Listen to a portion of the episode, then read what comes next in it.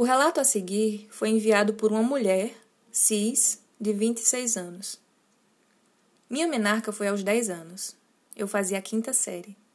Foi um dia inesquecível, não só por isso, mas porque eu tinha sido suspensa da escola por ter batido em um colega de sala que me abraçou por trás e se esfregou.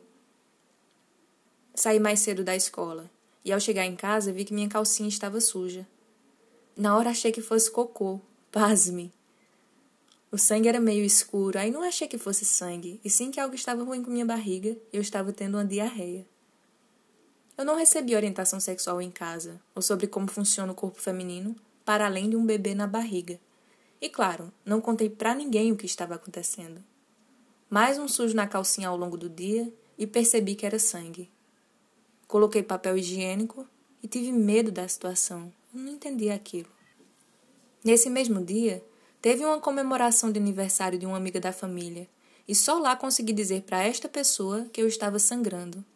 E ela me ofereceu um absorvente. Ela quem contou para minha mãe, e foi triste porque eu fiquei envergonhada, e minha mãe deve ter ficado também.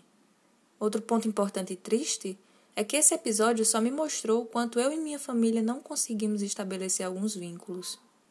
Depois, minha relação com a menstruação ficou normal, no sentido de orientações e comentários que eu via sobre ela, quase sempre negativos. Já senti nojo, já me senti suja, tomava banho com maior abuso do sangue escorrendo. Tinha dificuldade para dormir por conta do incômodo do absorvente, enfim. Tenho outra relação com a menstruação agora. Sei da sua importância para o corpo feminino e dos mecanismos fisiológicos do útero. Além disso, quero muito usar coletor e me livrar do absorvente. Ah, eu já tive vergonha de comprar absorvente. Outra coisa, eu não era de sentir cólicas fortes e após a gestação elas praticamente não existem mais. Tomava Buscopan na época quando a dor era intensa. Outra experiência foi a de ter relação sexual menstruada. Acho muito prazeroso e é importante que o ou a parceiro ou parceira seja cabeça aberta com o sangue. Porque eu sei que existe uma crença de que o sangue é sujo e eu mesma já me senti assim.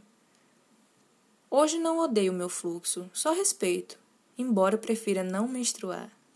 Mas como nasci mulher,